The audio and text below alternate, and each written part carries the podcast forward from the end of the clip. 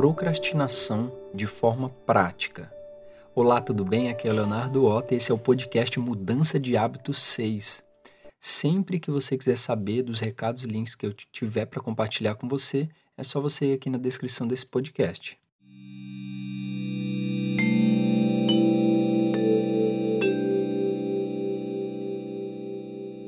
A procrastinação é mais comum do que você imagina. A questão é como lidar com ela de forma prática. Vamos ser honestos. Todos nós procrastinamos em alguma coisa. Todos os dias. Principalmente quando temos problemas mais delicados para resolver. Quando isso acontece comigo, tenho vontade de fugir, mas acabo tomando consciência e compreendo que não tem outro jeito e sempre saio mais forte do outro lado após ter coragem para enfrentar o que for preciso.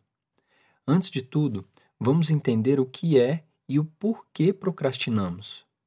Qual é a definição de procrastinação? Procrastinação é o ato de atrasar ou adiar uma tarefa ou conjunto de tarefas.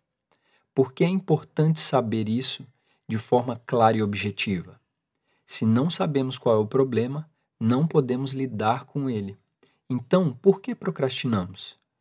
Temos uma coisa chamada inconsistência do tempo, que significa a tendência do cérebro humano de valorizar mais as recompensas imediatas do que as futuras.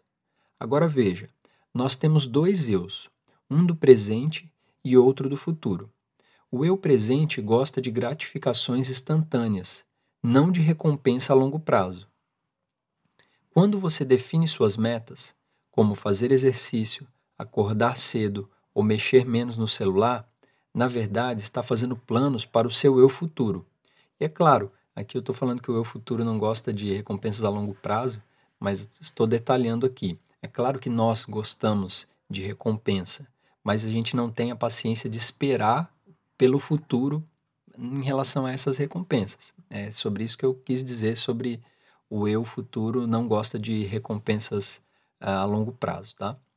E aí, Apesar disso, enquanto o eu futuro pode estabelecer metas, apenas o eu presente pode agir.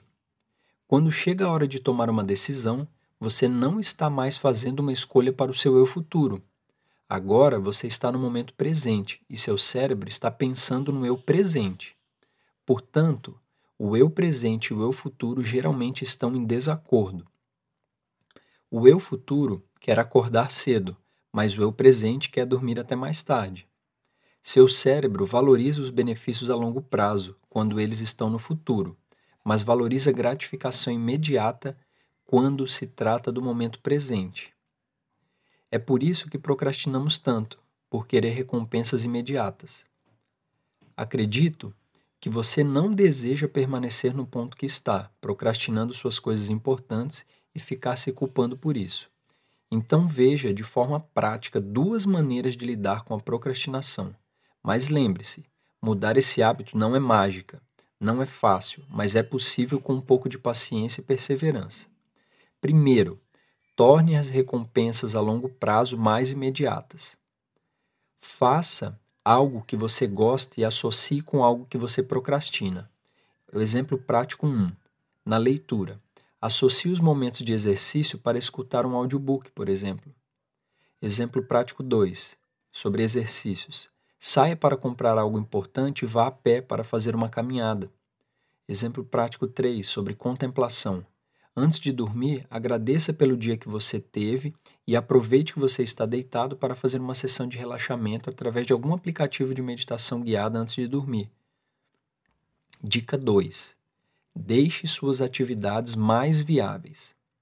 Facilitar uma atividade é uma das formas mais fáceis de diminuir a procrastinação. Exemplo prático 1 sobre alimentação. Eu gosto de tomar limão com água em jejum ao acordar, pois faz bem para o meu estômago e para o meu corpo. Então, na noite anterior, eu deixo o limão em cima da mesa da cozinha, com a faca ao lado e o espremedor e o copo. Quando acordo, eu vou à cozinha na, de manhã, já está tudo ali de forma facilitada. Outro exemplo prático em relação à leitura. Deixe o livro que você está lendo sempre à vista para lembrar de ler.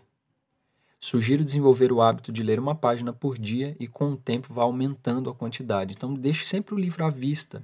Ou se ele estiver no seu celular, deixe o aplicativo de leitura mais fácil para você acessar.